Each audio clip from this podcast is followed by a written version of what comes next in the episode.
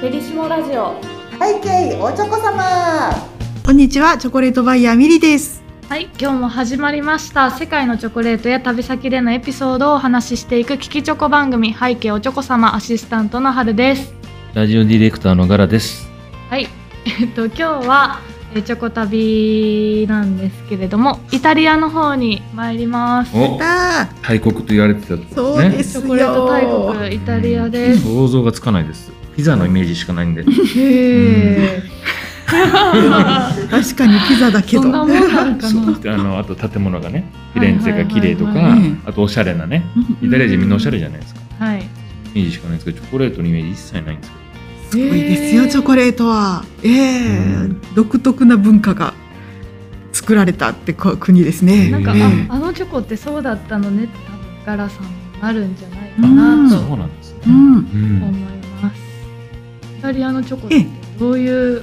ねえイタリアはとにかくカフェが多いんですよ。はい。で、カフェにちらっと寄っちゃ、あの、カップのちっちゃいやつでくびって飲んで、おじさんたちが昼間っからめっちゃよう喋ってキャッキャッキャッキャッってまたか仕事帰っていくんですけど タバコ吸うぐらいの勢いで、まあ、今はそんなあんまり誰もタバコ吸わないけど、うんはい。それぐらいの頻度で、うん。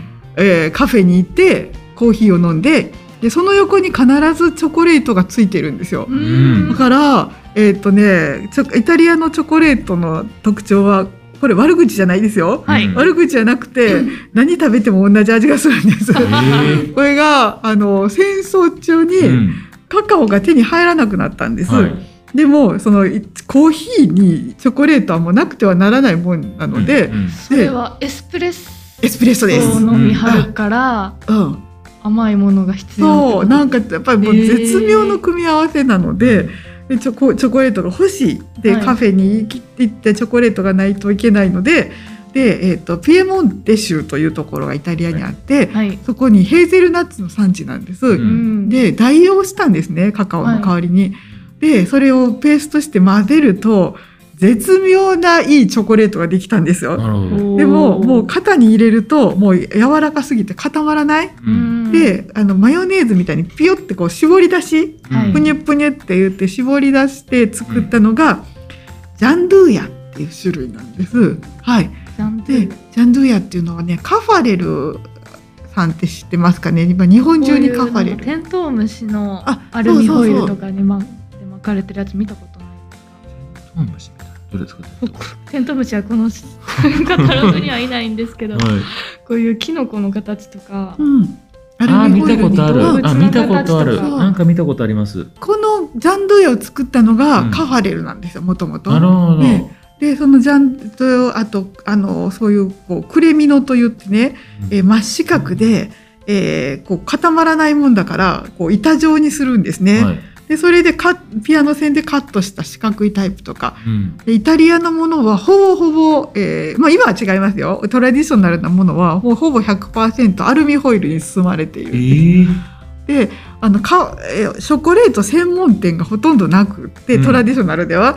でどどういうものかというと,、まあえっとカファレルもそうなんですがカフェの入り口で販売してるお土ですか産ですねカ。ファレルもそうなんですね。で、えっと、カフェは何してるかというとこう一口サイズのあのほんま一口サイズの小さな、えっと、プチシューとか、はい。ちっちゃいケーキとかはい。でチョコレートとかいろんな種類作って、うんおじさんたちは1個頼むんですよちっちゃいやつを。一個買いして。一個買いしてでそこでその場で食べて、うんあのプチシューぐらいのケーキとかをうん。あの食べてうんお茶飲んで出ていくうん。立ったままなんですけど、うんでそういう文化があって、うんですのでイタリアの、まあ、最近若手とかフレンチタイプとかいっぱい作られますけど、私が仕事始めた時とかほんまにね何食べても同じ味がしてて、へーヘーゼルナッツの味ででもその文化を作ったのがそのカファレル社というところでうん行ってみたんですよ。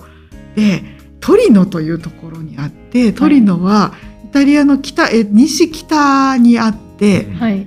め西北。西北西北ありますけども。西北みたいな西北いやなんか兵庫県。兵庫県ねそう西宮北口みたいな西宮北口違うんですね。ことは違うんですね。あのあんまりねなんでかわからへんけど、素晴らしく楽しい街やのに、うん日本の観光ルートに入ってないんですよ。でミラノまで行ったらトリノ行った方がいいと思うねんけどなぜか。オリンピックって感じそうそうそう、それもあるし、あとねイータリーって知ってますかえ？イータリーってね今東京にお店がある、うん。えー、とおスローフードっていう発祥の地があの辺りなんですよ。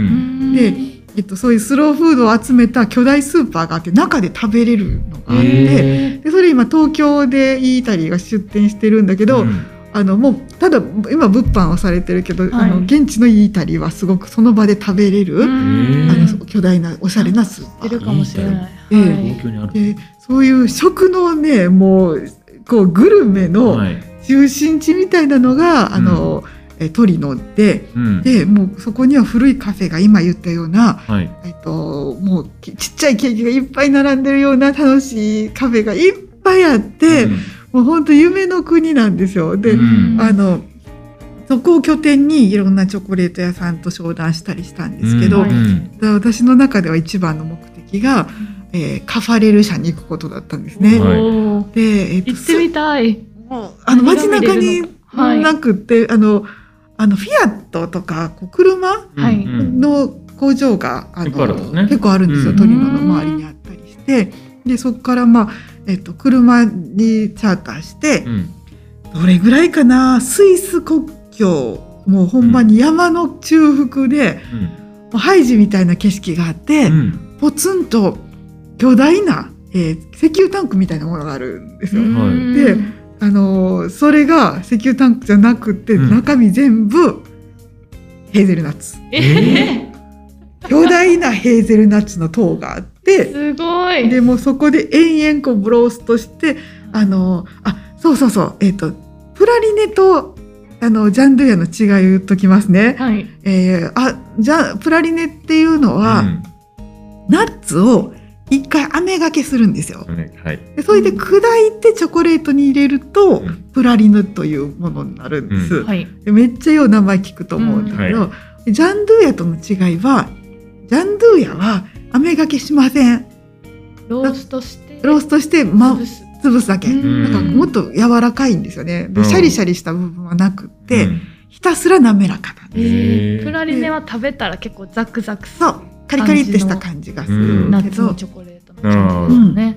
そうそこが違うところでほんまに滑らかで柔らかくて、うんめっちゃ日本人が好きな味。であのそのカファレルの巨大工場はチャーリーとチョコレート工場みたいに、うん。その自然の中の工場はうん。オートメーションなんだけど、うん。地元のおばちゃんたちはみんなそこにパートに行ってるって感じ。でうん。袋袋詰めしてもうざんざんで出てくるやつを袋詰めして、でこう世界中にカファレルはあの、うん出て行っててそうなんですね。あのアメリカのカファレルもあるし、うん。いろんなところのカファレルがあるけどおそらく。二つ。え？二つありますよね。一つかな。カファレル？あカファレルそうカファレルはあのカファレルジャパンがうちの近所にあるんですよ。あそうなんエリシモの近所にあって、多分毎日通ってると思う。そうなんですね。もううちの通勤路にあるんです。売ってるんですか？売ってますよ。あそうなんですか。うん。はいへえそう長い付き合いなんですけど、うん。皆さんスタッフの皆さんも、えー一緒にねカファレルにあの連れてってもらったり、えーそう神戸に。あのカファレルジャパンの本店があって、うん。カフェもあるんですよ。うん。そうでそうあのぜひねカファレルのあの神戸に来たらあの北野にあるお店に行ってほしいんですけど、えーこのトリノの名物がうん。ミシェリンというものがあって、うん。その、えーその古いカフェの、えーチョコレートドリンクなんですけど、はい超濃厚で甘くないんですよ。え甘くないんですか？甘くない。うん。でうっすら甘いんだけど、うん。ストローを刺したら倒れない。え？ー、倒れない？ドロンドロンドロンあドロンドロン。でもそれぐらいなんかねビターで大人の飲み物なんですよ。であの日本ではアイスで売ってるんだけどうん。現地ではホットなんですよね。うん。ガラスに入ってホットなんです。うん。でそんな熱くなくてぬるい感じででもこのカファレルの本、えっと、神戸のカフェはこのビチェリンを置いてるんですよ。すごい。ええ、ですごくトリノをちゃんと意識してるなと思ってうんでそのビチェリンがねトリノ以外でねなかなかねなくってあんな美味しいチョコドリンクねなかなかないからやったらいいのになーって思ってるんだけどトリノに行くとこのビチェリンが飲めるんですね。ビチェリン。難しいですね。ビチェリンっていう名前なんです。私も初耳です。もう何回も聞いてもわからないですね。そうあの私のねそうあのブログに何回か写真が載ってるんだけどすんごい濃厚なずっしりと。ビチェリンの写真が載ってます。ええ。またぜひ検索してみてください。出さないと。わかんないですね。あそう。でカファレルのお店に工場に行くとおばあちゃんたちがあそうであの世界中にそのカファレルあるんだけど、うん。おそらく本国以上で一番カファレルが人気なのは日本ですよ。あそうなんだイタリアアメリカとかではそんなに見ないんだけど何が人気かというとはい。そのパッケージがめっちゃ可愛いんです。はい。うんで日本の可愛いと海外の可愛いは違うんだけど、はい。このとあのテントウムシの可愛いあのパッケージとかうん。すごく日本のセンスとぴったり合うんですよ。はいだからこれだけ日本であのカファレルが流行ったのは、うんパッケージのこの可愛さこのフェリシモチョコレートミュージアムでもカファレルさんめっちゃようけね寄贈してくれはったから、めっいっちゃぱい。っぱいあるもうカファのカファレルのパッケージの可愛さは、うんあのぜひねあのフェリシモチョコレートミュージアムで見てほしいなっていうふうに思いますね。ですごくねそのあのイタリアのチョコレートが知りたいと思ったらまずカファレルを食べたらこれやなっていうのがあの実感できると思うんで。えーそうなんですねええそうなんです行かなきゃな。うん、あの東京でも買えるしいろんなところでねあのあの登場日本では買え手に入るチョコレートになってますね。えーぜひそしてあのトリノにも行ってほしいなトリノかあのカフェの街もしあのコロナであのまた旅行に行けるようになった時は、うん。ミラノまで行くんやったらぜひね足伸ばしてほしいなっていうふうに思いますね。えー私は大好きな街のね一つ。あであの一個めトリノの話したらこれちょっと言いたかったんだけど、はい。はい。独特なあのあるあるがあってはい。トリノの以外の花出たらこの話を聞いたことがないんですよ。でトリノに行くとチョコの街チョコの街っていっぱいいろんなところに看板があるんですよ。チョコチョコの発祥の地って書いてるの。チョコの発祥の地トリノっていうその枕言葉が、はい。トリノでしか見ない。で ショコラティエに聞いてみて発祥の地ってどういうことですか、うんっはい。て言ったら1個目聞いた時にちょっと私説明して聞いてくれます、はい。うんなんで発祥の地なんですか？って聞いたらはい。もともとえっとスペインがチョコレートを持ってきました。うんうん。でスペインが、えっとあのすごく王室とかに広まっていったけども、はいで広まった時に、えっとスイスにチョコレートが渡ったと。はい。はい。でスイス人がこのトリノでチョコレートの作り方を勉強したんだと、はい。はい。うんその人がスイスに持って行ってスイスからえミルクチョコレートができて世界に広まった、うん。だからチョコレートの発祥の地はトリノだ。ちょっと遠ないと思いますね。遠いですね。え？っと思って。めっちゃ複雑やない？い。でなんか遠いからでこれはこの人の説明がおかしいんだと思って、もっと簡潔にトリノはチョコレートの発祥の地っていう説明があるはずだって思って、うん。次のショコラティエに行って同じ質問をしたんですよ。トリノが発祥の地ってどういうことですか？アステカ文明とかはい。あのメキシコとかわかるんですけど、どうしてですか？って言ったら同じ説明されたんです トリノの人だけこの話をするっていう。へえ。すごい面白いけどあの人たちはほんまに信じててあのそうだって本当に思っているから僕たちがスイス人にチョコレートを教えなければ世界にチョコレートはなかったんだよぐらいの勢いだからめっちゃおもろいあるあるで大事大事ですね。すごい。なんていうんだろう。なんていうんですか。何自尊自尊心。そういいでしょローカルチョコレートならではの、うんこう地元にしか残ってないこの感覚うん。あのこうプライドそうそうやねプライドだ。大好き大好きと思ってトリノあのますます好きになったんですよね。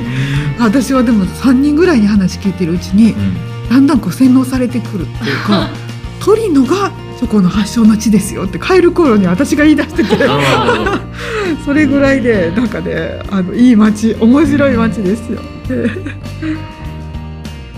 ありがとうございます。えっと今日はイタリアのチョコレートのお話ししていきました。めちゃくちゃ面白かったですね。ね。はい。バレるいろんなところで買えますので、皆さんぜひイタリアのチョコレートの味を覚えていただきたいなと思います。ミリさん次回はドイツに行きます。ドイツ行きましょう。ははいい。もうね本当全部これまだやってないかなって自信ない感じになってきはい。た。さすがに国が。もうだいぶ行ったよね。い多分初めて、はい、うんまだ話してないと思いますので、ドイツに参ります。はい。背景おちょこ様では皆様からのメッセージをお待ちしております番組に関するメッセージは公式インスタグラムアカウントバイヤーミニのダイレクトメッセージからお願いしますまた同じ内容でポッドキャスト YouTube でも配信していますお好きな方法でお楽しみください幸せのチョコレート最新情報は Twitter、Instagram、Facebook でご案内しています。ぜひチョコレートバイヤーミリで検索してみてください。はいありがとうございます。では次回の配信でお会いしましょう。ここまでのお相手はチョコレートバイヤーミリと春でした。ではみんなでハッピーチョコレート